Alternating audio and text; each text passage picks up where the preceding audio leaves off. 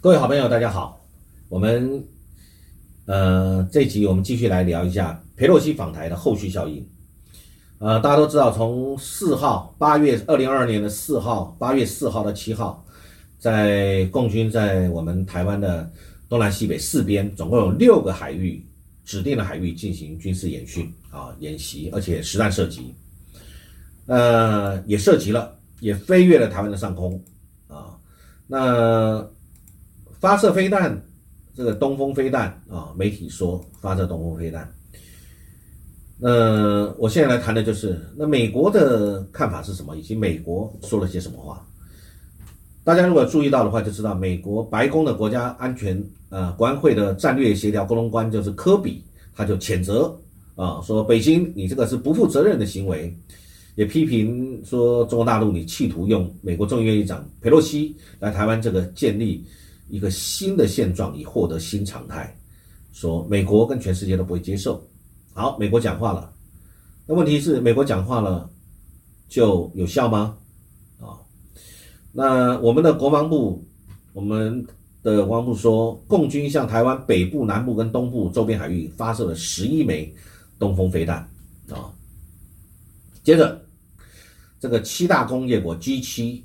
英国、美国、法国、德国、加拿大、意大利、日本等等 G7 的国家的外交部长，跟所谓欧盟外交跟安全政策的这个呃所谓的这个代表就发出声明说，重申致力维护以规则为基础的国际秩序以及台海跟其他区域的和平稳定。也就是说，喊说两岸和平，台海这边要安全和平。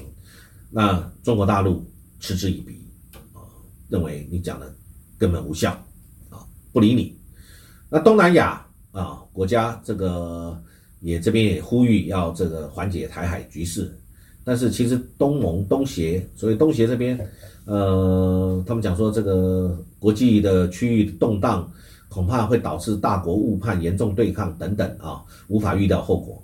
他讲这些，其实我们全世界都知道，你我也都知道，这事情就是这样，但它就是发生了，而且呢，事不关他们，关我们台湾是关己的。是，所以呢，那佩洛西议长已经拍拍屁股走了，啊，这个接下来是谁承受？就是我们台湾来承受了，啊，因为其实中国大陆对于这个事情，我再加上一些我个人的一个看法啊，我认为，因为呢，美国在台海政策上明显就是对台湾比较友好嘛，各位也理解。然后嘴巴讲了一套，实际上做的让中国大陆的感受不是这么回事。其实内行人或外行人、明眼人通通看就知道了。因为呢，这个在中美关系上面，中国大陆其实是一直强调三个公报。各位知道三三个公报的由来吗？一九七二年的上海公报，一九七八年、七九年的建交公报，以及一九啊八二年的八一七公报。啊，这三个公报谈的都是美中、美国跟中国大陆一个重要的彼此的外交的文件，彼此对于啊，特别是台湾问题这方面的一个彼此的一个信守的承诺。那还有一个一中原则啊，这个中国大陆的一个一中原则，那美国的一中政策啊，那美国每一次跟中国大陆在谈判这件事，中国大陆在抱怨，美国都在强调说有，我们都会遵守的。对这个台湾关系法跟呃对台湾就强调台湾关系法跟对台湾六项保证，对中国大陆就谈的谈到他的这个这个三个公报，呃一个中国原则啊一个中国政策啊等等。那美国是一个中国政策，中国大陆是一个中国原则，所以呢站在中国大陆的立场，一直就认为这个事情，一直觉得美国好像并没有非常诚恳的一直在处理。而且有意愿的来处理好这个美中之间对于台湾问题的方面的这个做法，而且现在第一个在于中国大陆的各方面的实力增强，第二个美国的一些作为也因为中国大陆实力增强，美国就不断在调整它的一种策略，对于台湾方面这边，它在做一些相关的一个调整跟倾斜，所以呢。那中国大陆就更认为，你美国其实一直在这个呃心口不一，一直在把台湾往美国方向拉拢，拉离中国大陆越来越远。所以这一次也借着这个机会，中国大陆来反映了他所担心的事情。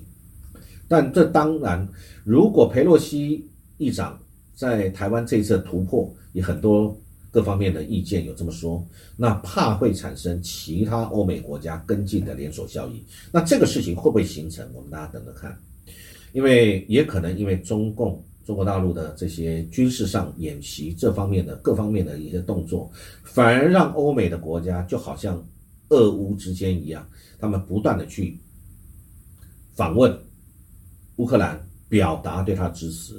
所以这个事情，呃，是不是会帕尼诺反应，反而是不是反而会造成这种情形更严重？这个我们要有待观察啊，因为这个事情是不是会如此，啊，我们不敢说。但这一次呢，大家都知道，其实两岸有一个所谓的海峡中线。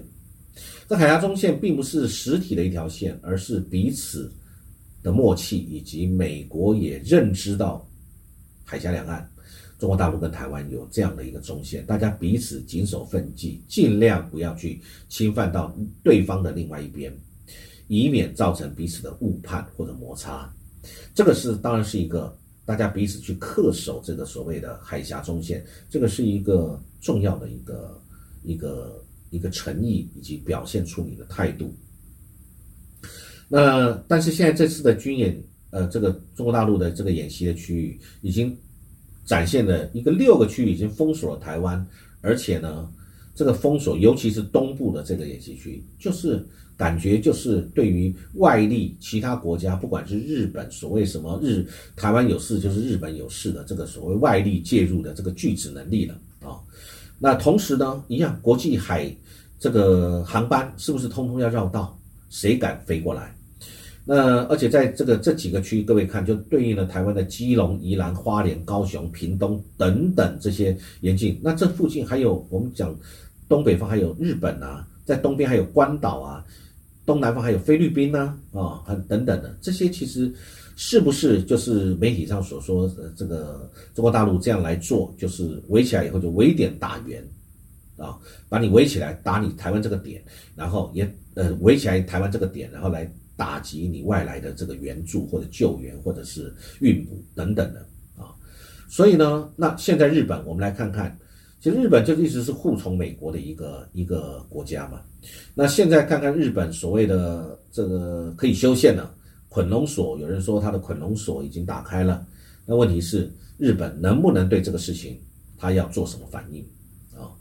那站在中国大陆的立场，他一直有在谈两个事情，说美国这个以台制华。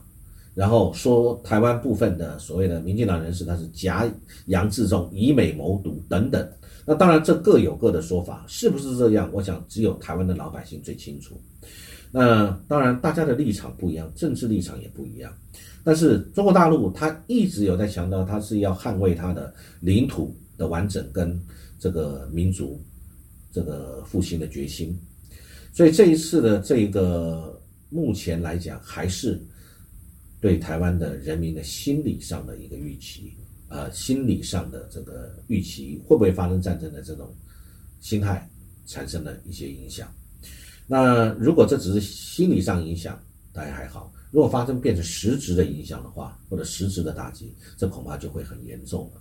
那当然，这一次中国大陆这个事情对世界各国来讲，会不会有一些负面的看法？当然也认为会，因为呢，嗯。等于中国大陆，你是用军事的方式造成台湾同胞心理上的恐惧，这绝对不是好方法。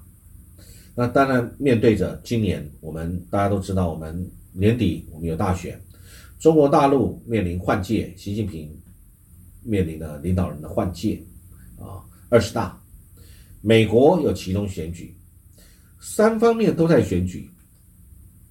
彼此展示火力，跟不能示弱，以及对内交代，这都是原因之一。那我们应该要怎么去看待？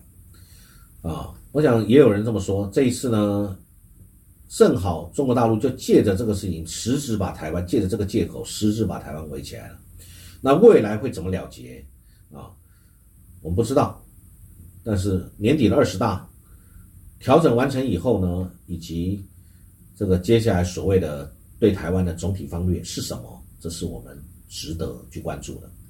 最近我们讲这个有一些这个以前我们的智库有谈到，这个台湾在策略上面，我们到底是外交关系比较重要，还是两岸关系比较重要？哪一个比较重要？这个其实是非常值得大家去思考的问题。因为外交的矛盾的根源就在于两岸的关系，两岸关系好的时候，各位会发现，其实我们的邦交国都没有什么问题。彼此有默契，彼此有一个尊重，彼此有一个善意。那而且彼此有沟通的管道。现在我们有没有沟通管道？我不知道。但是似乎比起以前来讲，我们的沟通两岸之间的沟通管道降低了。沟通管道降低了，那是不是就容易产生误判，以及彼此沟通上的呃停止？这对于我们。两岸是不是好事？我认为绝对不是好事情啊！